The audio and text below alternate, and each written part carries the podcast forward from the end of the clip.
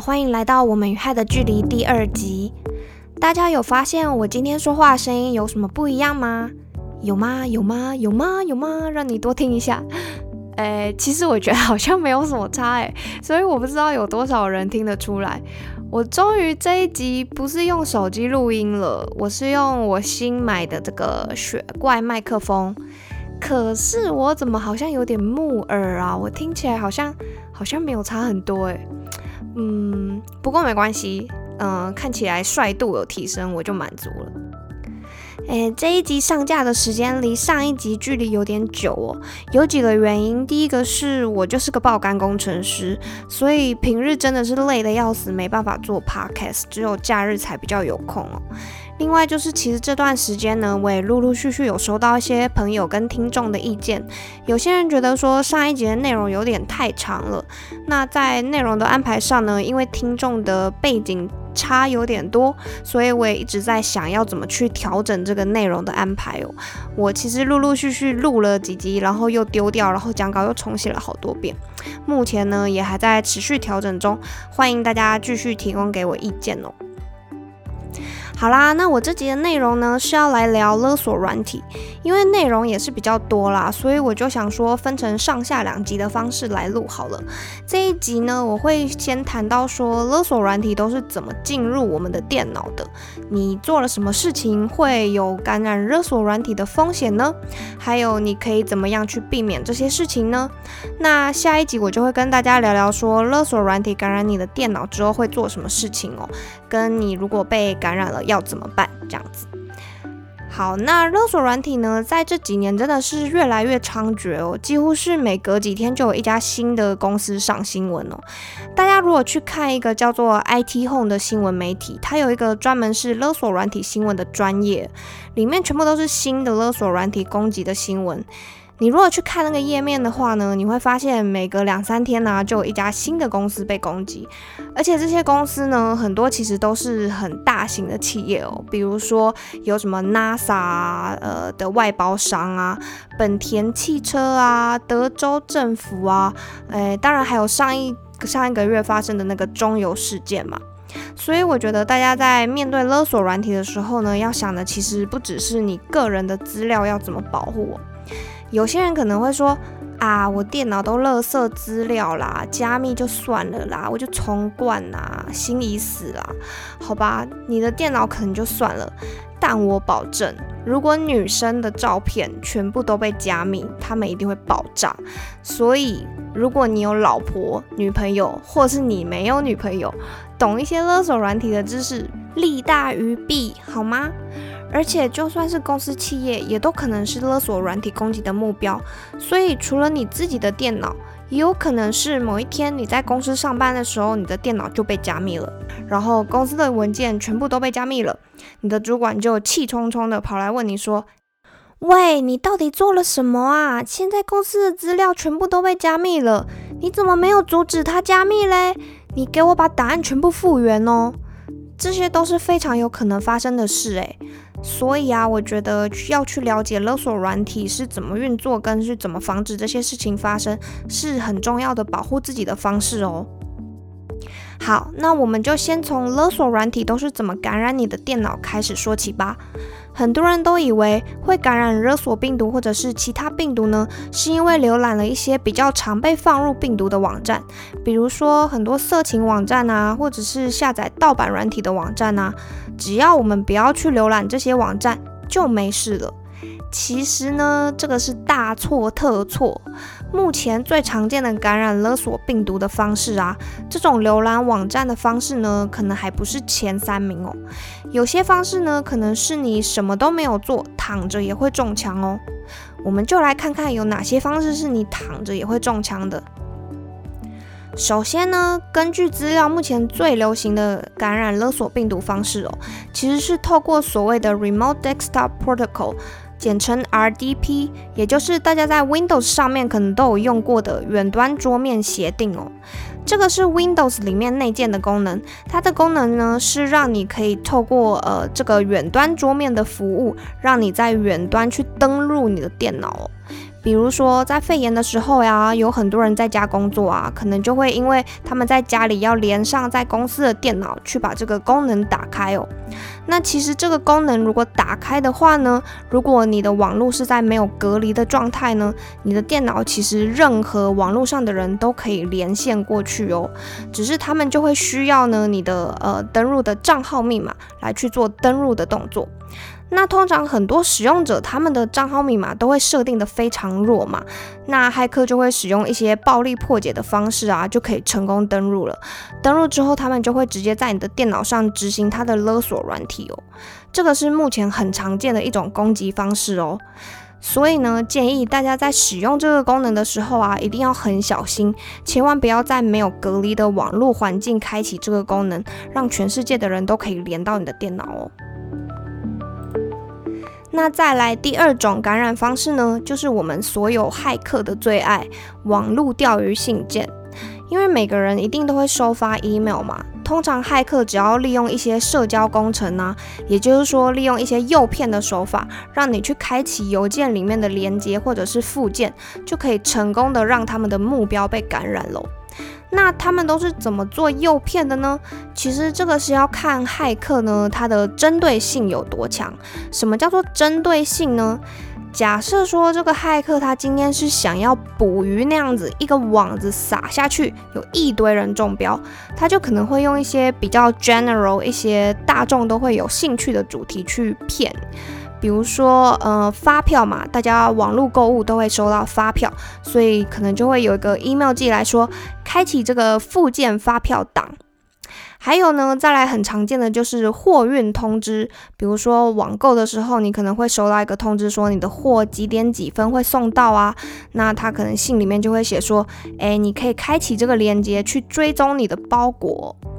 再来呢，就是一个另一个很常见的，就是交易通知。比如说，他会告诉你说你在几点几分呐，刷了多少钱呐，你可以开启这个链接去确认。很多人就会想说，哎，奇怪，我也没有刷卡，我是不是被盗刷了？然后就会很紧张的去点那个链接，看他到底是刷了什么东西哦。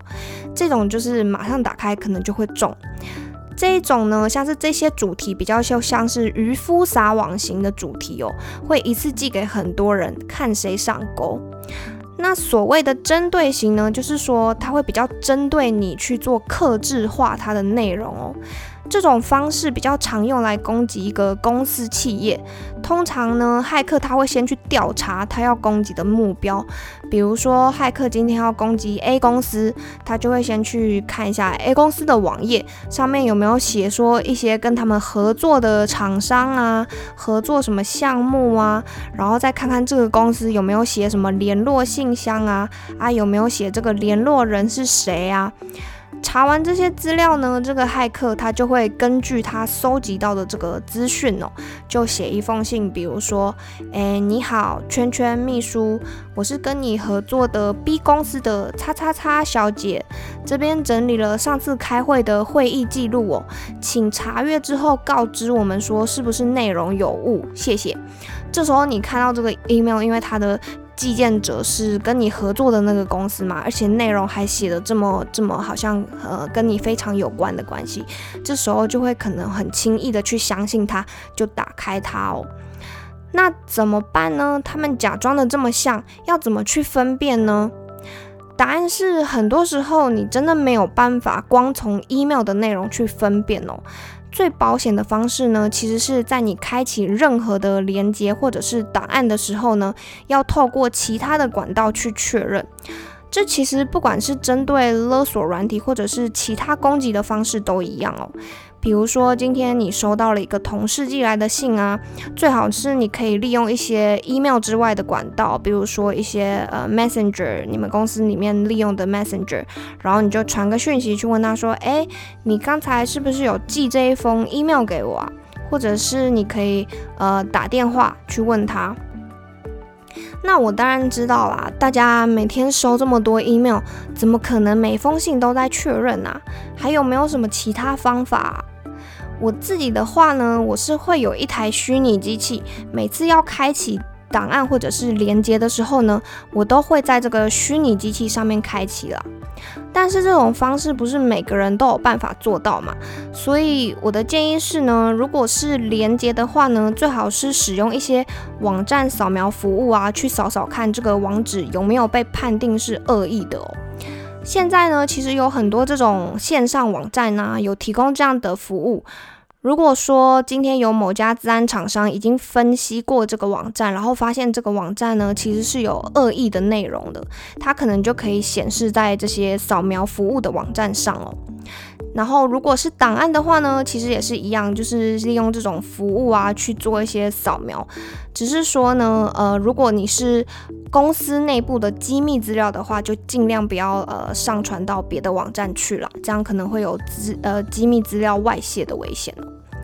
目前最大的一个线上扫描服务的网站是叫做 VirusTotal，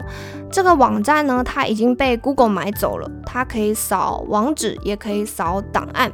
但是就是像我刚才说的一样，大家如果有一些机密的资料呢，也不要呃上传到这个网站哦，因为这个网站它是有提供一些研究人员，他们是可以去下载上传的档案的。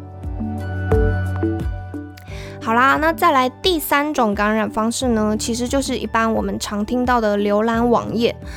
除了骇客他可能会自己去架设一些恶意的网站，让你去点那个链接之外呢，其实还有另一个方法哦，是让你即使你去浏览正常的网站，也可能会躺着也中枪哦。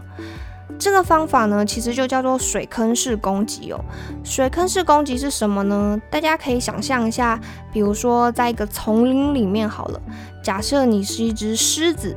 在哪里你可以最容易的捕获到猎物呢？答案呢就是在水源附近哦，因为动物都要喝水嘛，所以很多狮子呢，它就会躲在这个水坑附近去等待猎物自动上门，它不需要自己去外面呃辛苦的奔跑啊，然后辛苦的去捕猎物哦。这个呢，其实也是骇客很常用的一种手法哦。他们就去找某一个正常的网站，然后有可能有很多人会去浏览这个网站，所以这个网站其实就好像那个水源一样嘛。一般的使用者会去靠近，会去接近，会去浏览。那他们呢，就把这个网站给攻击下来，然后在里面去植入一些恶意的城市码，让所有来浏览这个网站的使用者都被感染。那面对这种攻击，我们应该要怎么办啊？我明明浏览的是一般网站啊，这样也会中招啊？我是要怎么办？其实呢，因为这种感染方式的原因真的很多种，攻击者他可能是利用某种漏洞啊，某种网站的漏洞在做攻击哦。所以我还是很建议啊，大家要在系统里面安装防毒软体，跟启用一些电脑里面可能会有的保护机制哦。比如说，如果你是 Windows 10的使用者的话，其实 Windows 10里面有内建的勒索软体保护机制哦。但是啊，你要注意，它预设是没有开启的，原因是因为 Windows 它为了避免一些误判的情况啊，它就呃会造成使用者使用上的困扰嘛，所以它就预设把它关闭了。但是我还是建议各位，如果是 Windows 10的使用者的话呢，这个功能还是把它打开，会有多一层保护了。它可以让你选定你指定要保护的那些资料夹，跟只有哪一些应用程式可以去存取那个资料夹或者是档案哦。透过这样子的方式呢，去防止勒索软体这样子呃没有经过验证的程式去存取你的档案。那关于要怎么打开这个功能的方法呢？我会在放在我们的粉丝页上面，大家有兴趣的话可以去看看哦。再来，最后就是一个很重要的概念啦，一定要记得定期备份你的档案哦。这样不管是勒索软体啊，或者是因为其他一些不明天然灾害，或者是一些其他的迷因造成你的资料不见的话呢，其实都可以减少哭个三天三夜，或者是荷包大失血的几率哦。所以呢，要记得定期备份资料是一件很重要的事情。好，那这集呢，我们跟大家分享了勒索病毒的感染方式哦。下一集呢，我们会再跟大家谈谈勒索软体会做什么事情，跟中了勒索软体该怎么办，有没有方法可以自己解密档案呢？跟呃，我们到底该不该付赎金呢？这样子的内容，大家记得要继续收听下一集哦。我们下次再见啦。